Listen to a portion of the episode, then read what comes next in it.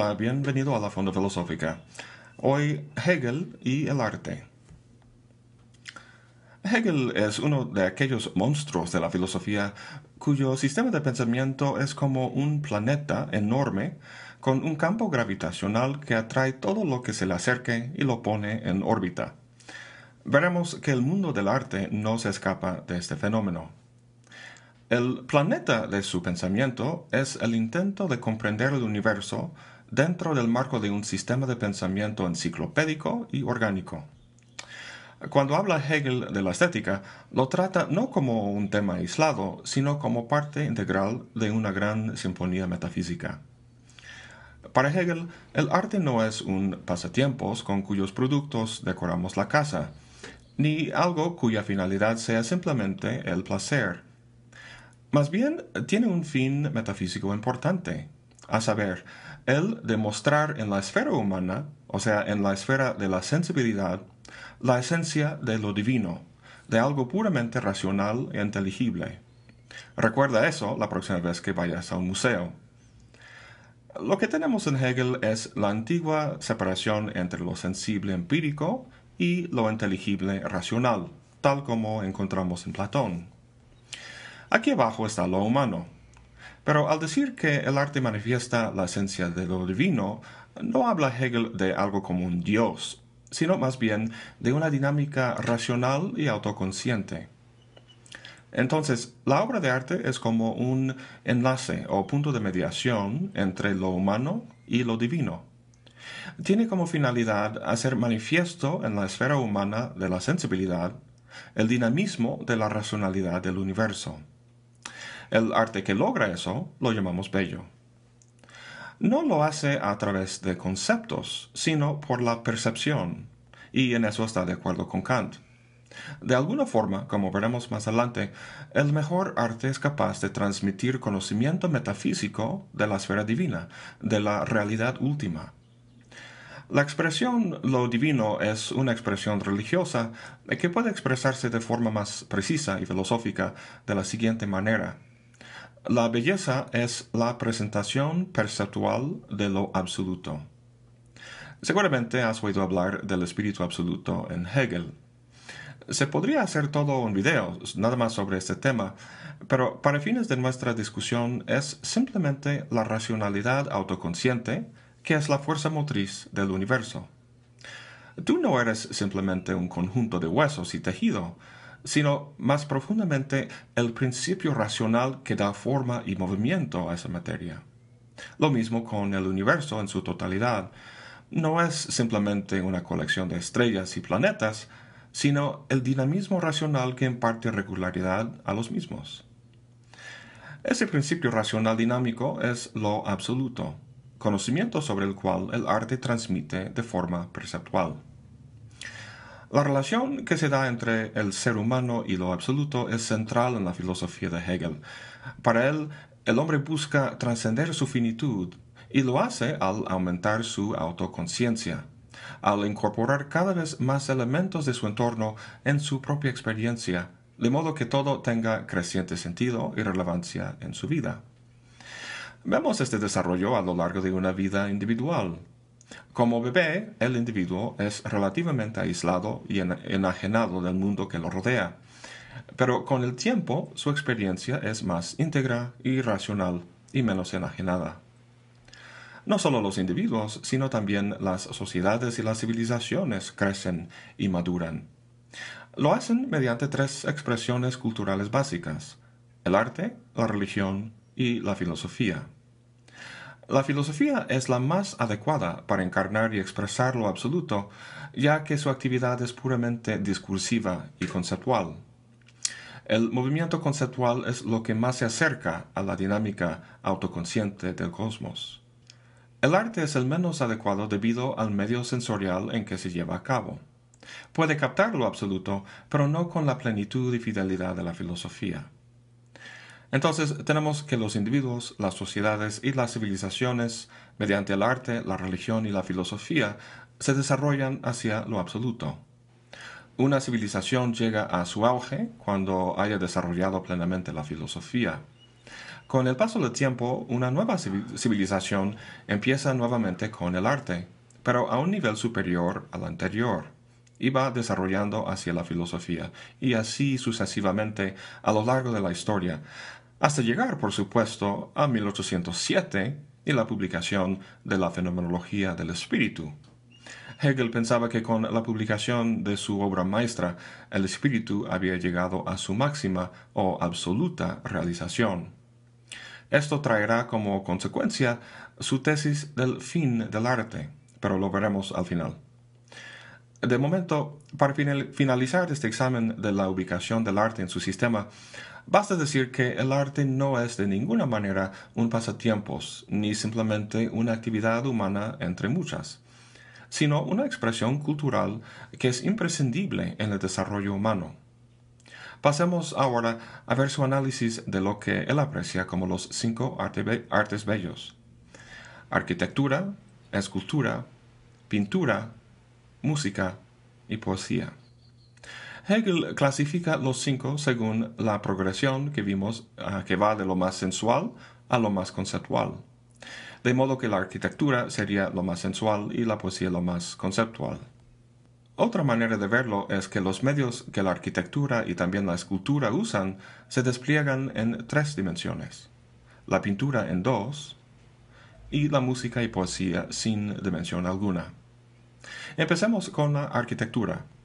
Es la más inadecuada de las artes debido a la pesadez de sus materiales y sus fines restringidos la solidez del medio en que se desenvuelve no puede expresar adecuadamente bien la concepción de lo divino, el dinamismo de la racionalidad. La escultura es parecida a la arquitectura en su tridimensionalidad y los medios que usa, pero le gana en cuanto a su finalidad. La escultura toma muchas formas, pero cuando Hegel habla de ella se refiere a la representación de la forma humana.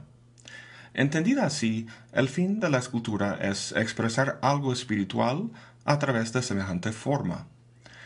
Hegel valora mucho lo humano porque a través de su conciencia encarna mejor que cualquier otra cosa el principio racional de lo absoluto. Entonces, a pesar de, su tridimensionalidad y materiales, la escultura es valiosa porque logra representar de manera armoniosa un equilibrio entre lo material y lo espiritual. Digamos, es un intermedio entre los dos extremos, pero aún así no expresa plenamente la complejidad de la experiencia humana. El arte que sigue en la lista es la pintura. La pintura es interesante porque en un ámbito bidimensional es capaz de representar el mundo tridimensional. ¿Cómo lo hace? La tercera dimensión que percibimos en la pintura no está en el lienzo, sino en nuestra mente. La técnica de la perspectiva permite que nuestra imaginación saque esa dimensión. Obviamente, con nuestra conciencia involucrada en la experiencia, la pintura constituye una forma de expresión más adecuada para transmitir conocimiento de lo absoluto. Pasando a la música, vemos que se desenvuelve no en una dimensión espacial, sino temporal. No representa objetos en el mundo, sino sentimientos. El movimiento secuencial de sonidos tiene cierta materialidad, pero encarna muy bien el flujo de la subjetividad humana. Recuerda que la temática principal del arte para Hegel es la autoconciencia humana. Tiene como finalidad manifestarla, y la música, pues, por su estructura temporal, lo hace muy bien. Pero aún así le falta algo que la poesía sí tiene, el lado conceptual. La música expresa sentimientos, cosa que los animales también experimentan, mientras que los conceptos que la poesía maneja pueden representar pensamientos. Esto es lo propiamente humano para Hegel, y por tanto la poesía constituye la forma artística más elevada. Hemos hablado del desarrollo de expresiones culturales, pasando del arte a la religión y luego a la filosofía, y el propio desarrollo de culturas a lo largo de la historia. Todo se dirige a un mayor refinamiento en cuanto a su capacidad de expresar el espíritu humano. Pero tarde o temprano tiene que llegar un fin a este proceso, un fin en el que el espíritu haya llegado a su punto máximo o absoluto, en el que la totalidad está plenamente racionalizada y autoconsciente. Hegel pensaba que con la publicación de su obra maestra, La fenomenología del espíritu, ese fin se había realizado. No extraña entonces que encontramos en su pensamiento la idea de fin, el fin de la historia y también el fin del arte. Dice Hegel, la necesidad universal por el arte es la necesidad racional del hombre de incorporar el mundo interior y exterior en su conciencia espiritual como objeto en el que reconoce nuevamente a sí mismo. Cuando dice que el arte ha llegado a su fin, no quiere decir que no habrá más creación artística, sino simplemente que no se desarrollará más, no alcanzará expresiones más refinadas. Arthur Danto, filósofo y crítico del arte norteamericano, utiliza esta idea de Hegel para explicar la situación contemporánea del arte. La historia del arte moderno, que va de los primeros experimentos con el impresionismo de Cézanne en 1860 a la abstracción y minimalismo de los años 60 del siglo pasado, es un ejemplo de este proceso de refinación y depuración que llegó a un punto de agotamiento. Ya no puede desarrollarse más sin que el lienzo mismo desaparezca por completo. Y luego llega Andy Warhol, jugando con todas nuestras ideas elevadas del arte. Había llegado el arte postmoderno, el arte que anuncia, en efecto, el fin del arte. La creación artística sigue, pero es pastiche, una combinación irónica de todas las formas pasadas, sin que ninguna sea la mejor o más adecuada.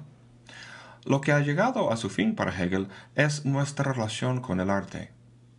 El avance en nuestra comprensión de nosotros mismos significa que jamás podemos relacionarnos con el arte como hacían nuestros antecesores, cuando para ellos brindaba una satisfacción de necesidades espirituales.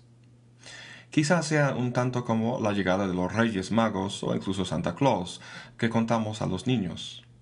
Llegan los niños a un punto de maduración donde hace falta algo más refinado y fiel a la complejidad del espíritu y por tanto se dejan por atrás y se adopta una, eh, una creencia más sofisticada.